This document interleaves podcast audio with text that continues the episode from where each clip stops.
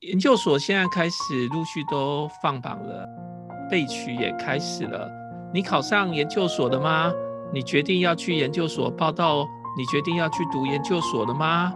还是你今年是大三，暑假过后你就要决定是否要读研究所了？你大学读了好多年了，对不对？你对大学应该很熟悉了。可是研究所跟大学部好像有很多不同诶。研究所要学什么呢？如果考上了，我们该马上去找老师吗？我们该先去读研究所，还是我们该干脆先工作一阵子？你对于这样的一个问题有没有什么想法？你会不会有点担心研究所的生活呢？今天我们就找了几个同学，包括了一般生跟在职生，一起来讨论我们研究生都是在做什么。那我们今天的主要主题就是研究生的美。那我们先自我介绍一下吧。我是台北大学汪志坚老师。呃，我是 YJ。我是 Sunny，Amy，。我是九九。好，谢谢大家一起来参加我们今天的讨论哦。那首先呢、啊，我想要请大家都来聊聊为什么会想要读研究所。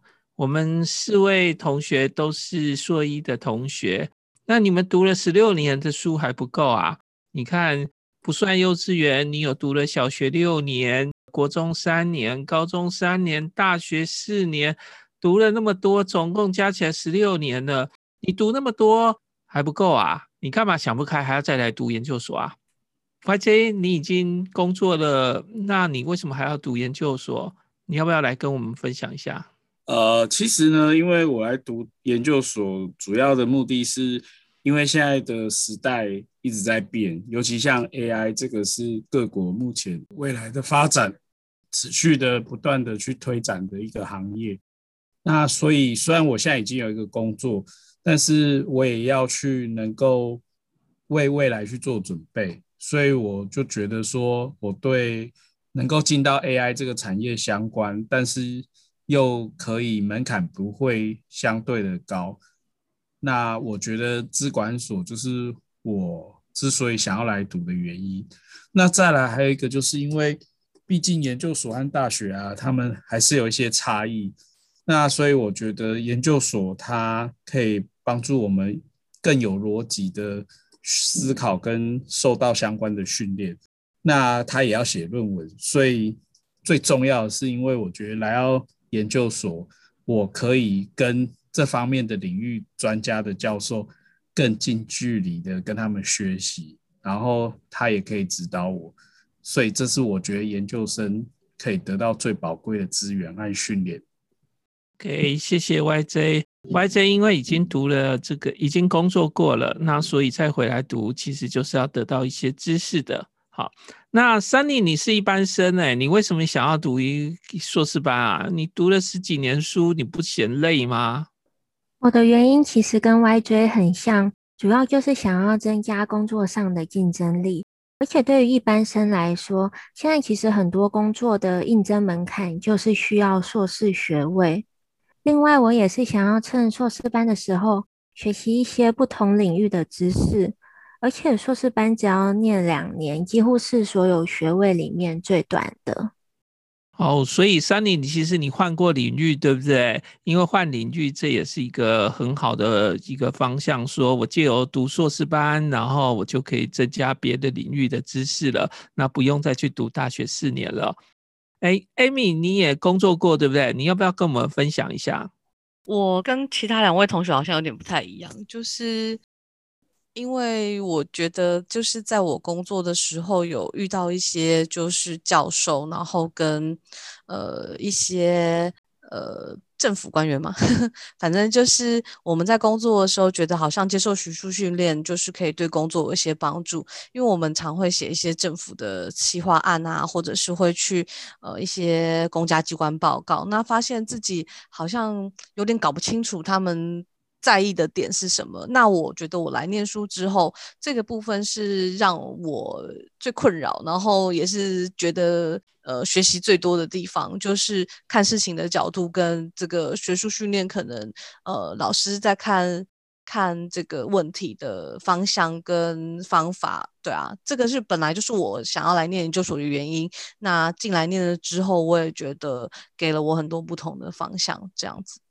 OK，所以你觉得看问题的方法其实是一个很重要的收获了哈。那舅舅，你大学是就读本科系的，那你为什么还想读硕士班呢？你都已经读那么多年了欸。嗯，因为我大学虽然也是念资管系，但是学习的方式比较着重在程式训练。那我自己本身在大学的时候，其实比较常去资工系上课，可是大学念了四年之后。根据我对自己的了解，嗯，跟我自己在交换的时候的经验，我发现我自己对于就是商学院的东西是比较有兴趣的。所以，嗯，台北大学的资讯管理研究所其实行销跟就是比较偏商的，比较偏像是企管，比较偏行销的老师是比较强的。所以，我会想要继续就是补充我自己在行销这边的知识，然后到嗯。研究所，然后跟老师讨论学习这样子。OK，好，所以其实我们从四个不同同学的讲法来说，可以大概知道啦。有时候我们读硕士班是为了增加各种不同的知识，那这知识有可能是我本来不会，然后我需要跨了领域了。那也有可能是我本来就是这个领域的，只是说我可能需要更专精在这个领域的一个什么什么的地方，而不是原本就是那个地方。然后所以我需要再多读几年，然后多增增加这方面的知识。当然呢，在读书的时候，那就像艾米说的，它其实也可以增加你看事情的一个不同的角度，然后能够把事情跟它洞悉的更为明确，或者是更有呃不同的一个视野。好，那我想问大家一下哈，大家觉得有读研究所有没有差呢？人家说，或者是你觉得这个读完研究所跟没读研究所真的有差吗？老师，我可以先用在职生，因为我已经在工作。那我觉得，如果以读研究所有没有差，就就业面来说的话，基本上，呃，薪资上面的起跳就会不太一样。那他们两个呃学位的差异至少都是五千块起跳，这个是最实际面的。那再来等呃，比如说我们部门有。就是大学生跟研究生进来，那其实，在做相同的工作的时候，其实我们在指派相同的任务的时候，他们所呈现出来的反应跟呃，他能表达出来的一些训练，其实我觉得还是会有一些差异。呃，我举一个最实际例子，可能研究生你跟他讲一件事情，他大概就会知道说，哦，大概可以怎么做，然后很快的去找出他的问题，或者是他想要问的问题。那大学毕业生基本上他可能在自我训练，呃，因为少了就是写论文这一块，所以还有就是写论文过程中要做实验，所以他可能有一些东西是需要有人去辅助，甚至是在旁边稍微的去提醒，所以我觉得这是能力上面反映最大的表现差异。OK，对，其实这真的是有点差别的啦哈，呃，训练其实是有差别的，至少啦，因为大学部。通常都是一个大班级的，所以五十个人、八十个人的班级。那我们要写报告的时候，从学校老师的一个授课实务来说，我们很难叫个人写报告。如果个人写的报告，通常都是很短的。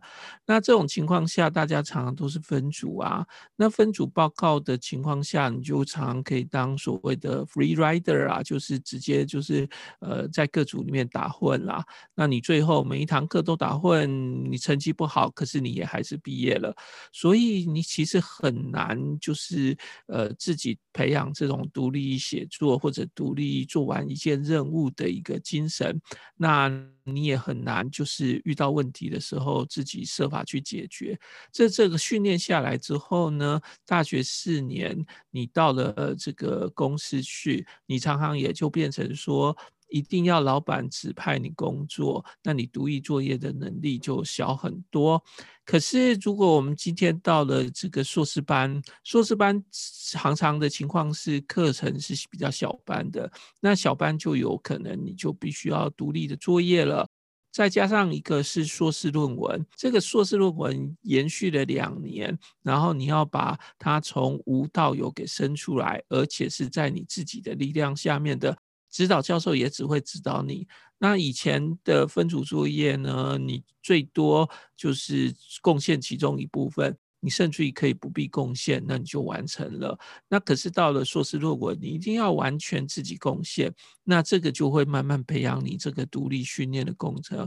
所以其实这是有点差别的啦。好，那我想除了这个以外啊，也可以顺这个问题再继续问大家一个情况，就是说，那你自己觉得你的研究所跟大学有什么不同啊？你都读了一年了，你觉得硕一、硕二就是大五、大六吗？你在心态上，或者学习上，或者上课方式上面，是不是有什么不同？还是说这只不过就是两年跟四年的差别？硕士班再多两年，那大学是四年。嗯，大家要不要分享一下？来，Sunny，你先来分享一下看看吧。我觉得就是最大的差别在于学习的方式跟对待问题的态度。像以前在大学啊，不管是考试或者是报告，都是有一个有正确答案，或者是有某种标准在那边的东西。但是在研究所，有时候我们讨论的问题感觉是没有答案的，至少在写论文的时候。是没有正确答案，那就只能边做边找，然后也不太确定结果会是什么。那这种时候对待问题可能就要更有耐心，但研究所的时间又比大学短很多，所以就是在一种虽然需要耐心，但还是让人很烦躁的状态。那心态上的话也不太一样，就是。当我们有很多同学都去找工作，然后我还在念书的时候，那就会更需要知道自己为什么要念这些书，然后念了这些书的目的在哪里。嗯，这有很大的差别哦。你看哦，你的同班同学一个月都出去领了三四万或者四五万了，结果你一个月还要花一两万在读硕士班，你就会更有那个动机，好好的去读。好，那个 Amy，你要不要来跟我们分享看看？你都已经工作过了，还回学校，那你觉得这个学校跟这个大学跟硕士有什么差别啊？嗯，因为我大学毕业有一段时间了，但是呃，而且因为我念的是艺术大学，那。呃，在我的印象中，就是除了我们术科的部分之外，其他都是考试嘛。那因为我念戏剧系，那我们很多的术科都是很 active，就是很表演的，跟一些创作的，对啊。那所以大家一起讨论的部分就很多，然后。当然，笔试的部分就是纸笔的考试嘛。那大学对我来讲就是这两个部分。那因为我的一些朋友，他们其实念大学就是大部分都是纸笔考试，但是我来念研究所之后，我就发现，呃，在课堂上面。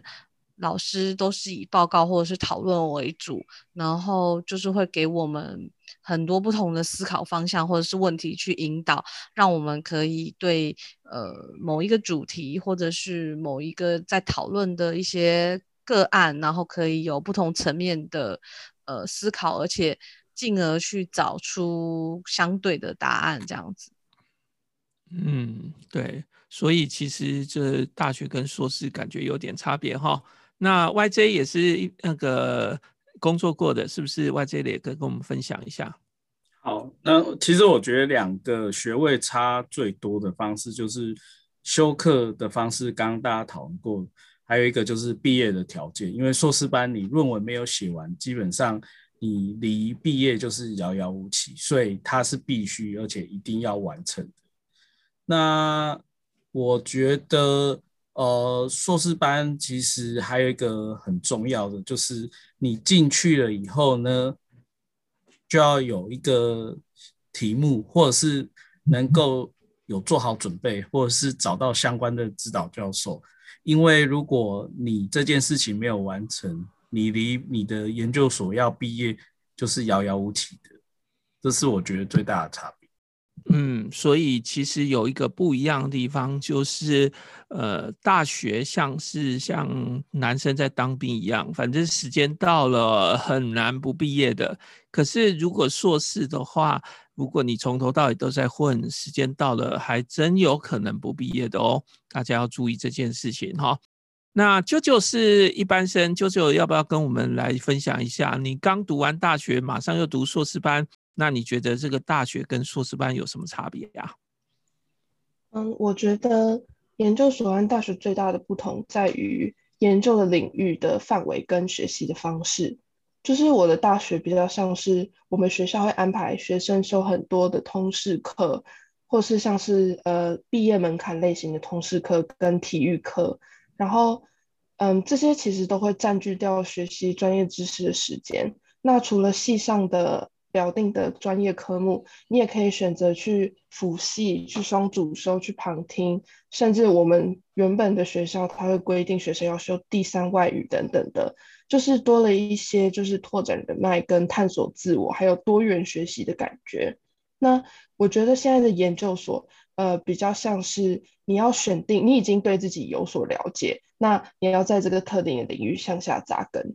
那做研究，我觉得最大的差别在于做报告，像是跟老师讨论事情，或是上台报告的一个方式，就是已经不像大学说，我们只要想出一个解决方法，或者是你不管这件事情可不可行啊，或者是这个资讯，哎，到底是不是对的，或是这个资讯的立场来源是什么？那你只要把这个东西做出来，然后你跟人家说，我有去查资料啊，我也是有认真读过的。那老师就会觉得你很棒。那硕班比较不一样的事情是，对于所有资讯的来源，然后还有这个问题回答的深度跟广度，还有探讨的事情，我觉得强度都是差非常多的。就是已经研究所已经不能像打开浏览器，然后搜搜新闻，然后就去做跟老师说哦，因为这个新闻怎么怎么说，那我们觉得是怎么样怎么样。那你可能。要更进一步的去探讨说，哎，这个人写的立场是什么？那他的公正程度有多少？那研究所还有一个地方，就是当然是写论文的部分。那透过我觉得透过就是像是这种论文从零到就是自己完成，就是一种解决问题的一种能力嘛。那教授就是从旁辅助，会协助你，或是找出你的盲点。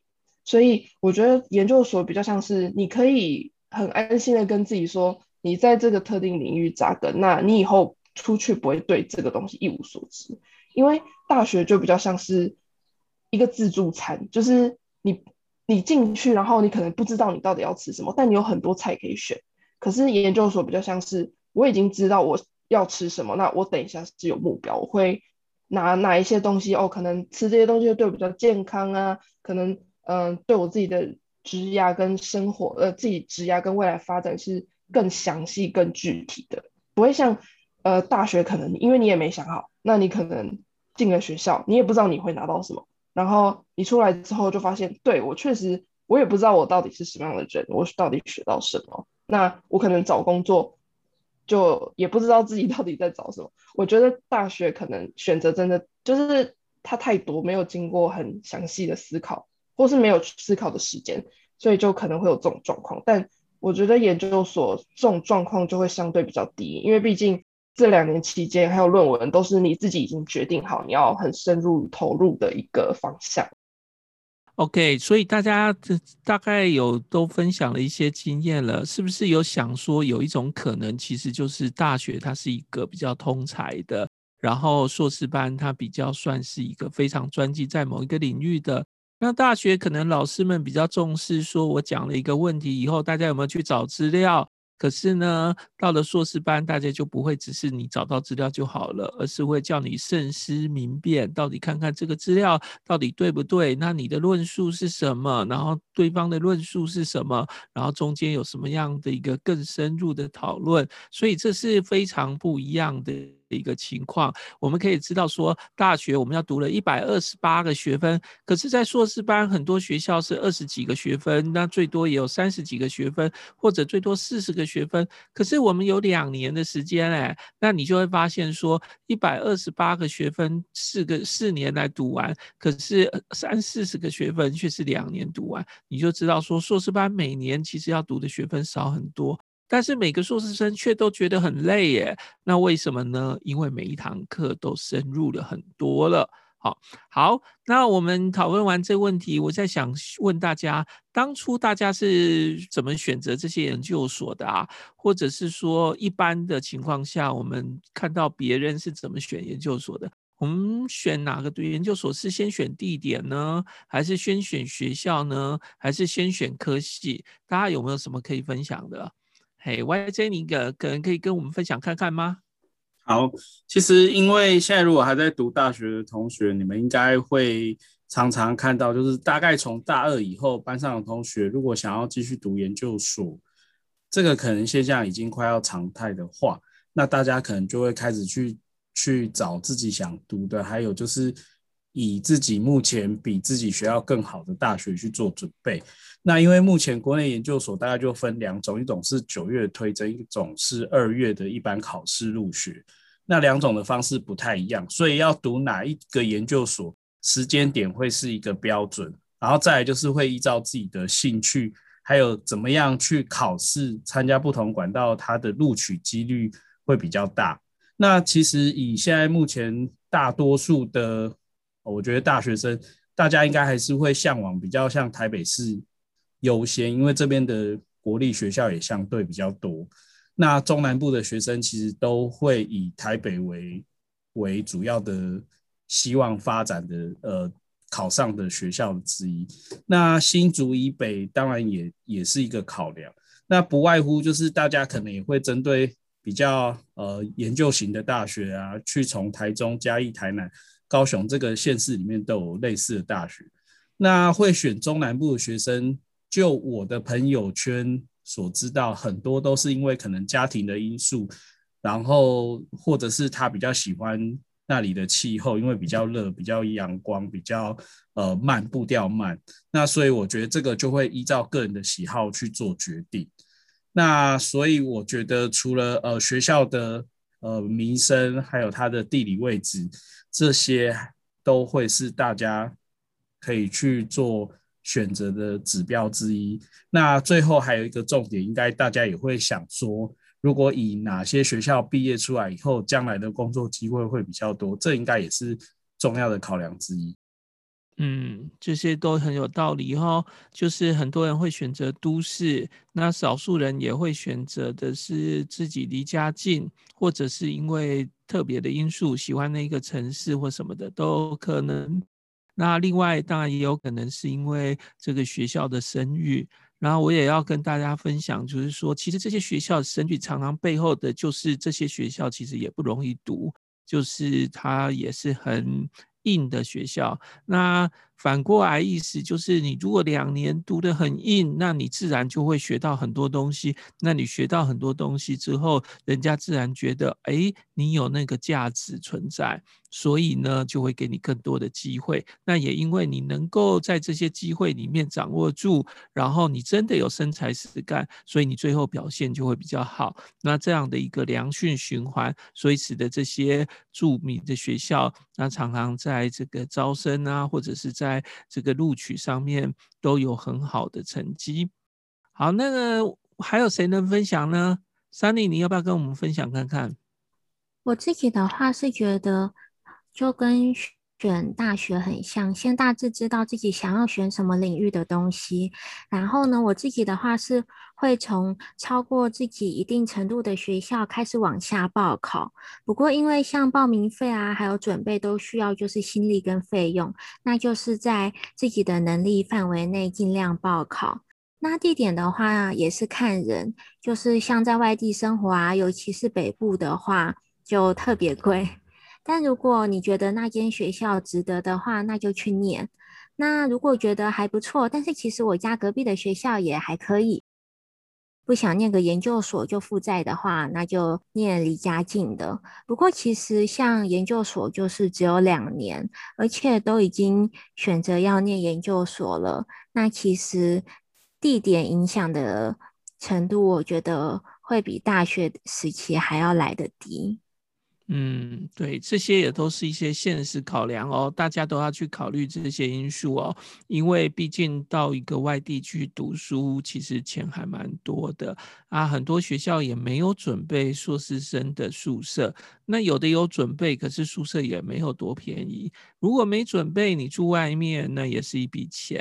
那如果你住读的是一个大都市的学校，哇，那个生活费有时候常常都很高。所以呢，你值不值得去读？那你要不要花那么多钱？这些其实都是你要考虑的。当然啦，大家为什么会都挤去那些学校？其实很多时候也是因为那些学校它可能训练比较扎实，那将来工作的时候，可能也会因为比较多的校友而有比较多的社交连接，那让你比较有机会。那这些都是好处啦。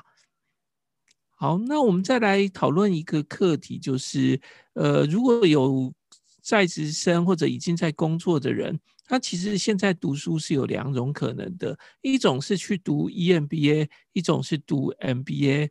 那我们到底该选 EMBA 还是读 MBA 啊？其实你知道吗？我们从大概两千零一十年左右啊，我们台湾的 EMBA 的人数就比 MBA 还多了，你真的不？不要怀疑哦，你去查资料，真的是这样子哦。就是很多学校的 MBA 的人数有稍微在减少，但 EMBA 是一直在开的啦。那到底为什么大家选 MBA 呢？那 EMBA 跟 MBA 有什么差别？那我们是不是请同学来分享看看呢？这个这应该要请在职的同学来分享啦。那 Amy，你是在职生嘛？对不对？你是不是能够跟我们聊一下，为什么你选择 MBA，还是说 EMBA 跟这个 MBA？那你觉得选择的是什么样的考量啊？呃，现在就是 EMBA 跟就像老师说的，EMBA 跟类 EMBA 很多嘛，就是除了。除了就是一般的 EMBA 之外，现在还有什么会计、法律啊，甚至像时尚啊、餐饮这些休闲管理都会有所谓的类 EMBA、EIMBA 什么，就是呃名词很多啦，对啊。那还有什么创业的啊、国际班啊等等的，而且每个学校都有开。那其实呃，我来念研究所的的时候，呃。从来没有考虑过想要念就是这一类的，因为我就我自己知道，我有朋友在念，大家都是大家都是去那边 social 的 啊，我就是想来念书啊。那我嗯，虽然我在念研究所的时候，大家都有我来念 EMBA，那可是呃，就是我会觉得。对我来讲，就是一个需求的选择。那我本来就是念研究所的原因，就是因为我想要呃了解跟学术有关相关的，而且我也觉得念书可以换一个环境，可以有不同的思考的方向，所以我才我才选择来读一般生。那我甚至连在职班都没有考，我就是想说，呃，希望可以借由念一般生，可以看到不一样的视野这样子。那但是我知道很多朋友去念 EMBA，其实真的是为了。呃，就是所谓的人际关系，那我觉得这个就是属呃，就是你的需求的不同啦。而且，呃，不过因为我其实呃，其实因为北大资管所在商学院里面嘛，那我记得我以前念大学的时候，我们同学都在讲说，如果要念 MBA，就是排名会非常重要。所以我在想说，是不是因为排名很重要，然后所以 MBA 的这个人数才会越来越少？然后，呃，EMBA 反而变成是成人教育的一部分，这是我的猜测。对啊，这些是很有道理的啦。哈，好，YJ，你是工作很多年了啦。哈，那你那个选择的是 MBA，那你觉得读一般的 MBA 跟 EMBA 有什么差别啊？你要不要跟我们分享一下你的想法？好，那其实基本上，其实我没有读过 EMBA 的经验。不过，其实我有听我呃的同事他们有去读的。其实，呃，我觉得 EMBA 它所要付出的呃学费成本其实是比 MBA 还要大非常多。那再来一个就是同学的呃，他是有呃工作经验的这个背景，还有他们的年纪基本上也 range 非常的广泛，所以其实我觉得在考试听我同学讲说，他们 EMBA 在考试的时候，在面试的时候，其实大家就可以感受得到这个年纪的呃 range 还蛮大的。那基本上，其实台湾的硕士在职专班，以未来来说，应该有可能都快要变成全民有机会读的这个现象。当然是开玩笑的讲，不过正确来说，研究所它基本上还是有门槛限制，所以它还是要有呃考硕士班的资格才有办法就读。那也有一种就是以同等学历的方式来认证。那我在细部讲，就是一般研究所的学生，大部分都是大学毕业后。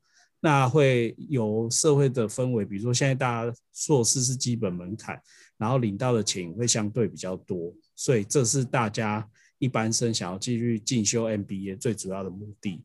那 EMBA 其实很多同学他已经有多年的工作经验，那年纪啊、经验还有他的成就，其实都是每一位同学都是承载满满的呃辉煌的这些经历，那所以他们会愿意进到校园。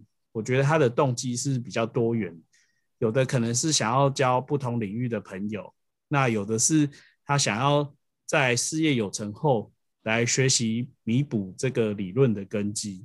那有一大部分也有可能是因为有些大老板他以前可能比较没有机会很顺的一直读书上来，所以他回学校来拿学位，这也是另外一种成就感。那其实我觉得进修的目的就是要让呃每个人他不管是在呃未来的职场能力，或者是他可以自我成就，这个都是一个呃兼顾跟会有最多的差别。那我觉得一般生呢，其实他们在读的时候，因为他毕业后就要有即战力，那这个即战力就是他将来在面试的时候，用人单位他也会去看。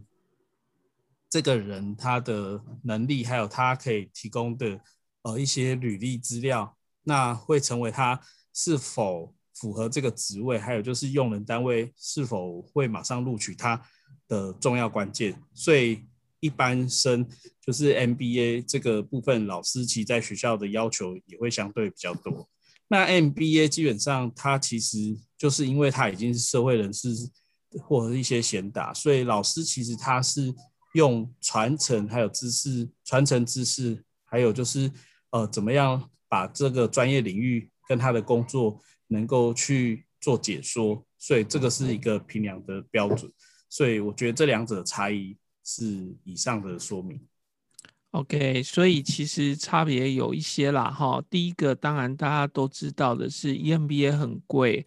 呃，有多贵呢？当然不同学校不同，然后有些学校上百万，有些学校几十万的学费才能读完，这是第一个。第二个，EMBA 可能有很多 social 的机会，但一般生的 social 就是只剩下自己同班同学，所以这也是一个不同。那一般生来读书，通常就是读很多很多的知识，而 EMBA 常常的情况就是把公司的情况跟现在在学校读到的知识来说结合，然后设法的把知识用到自己的公司。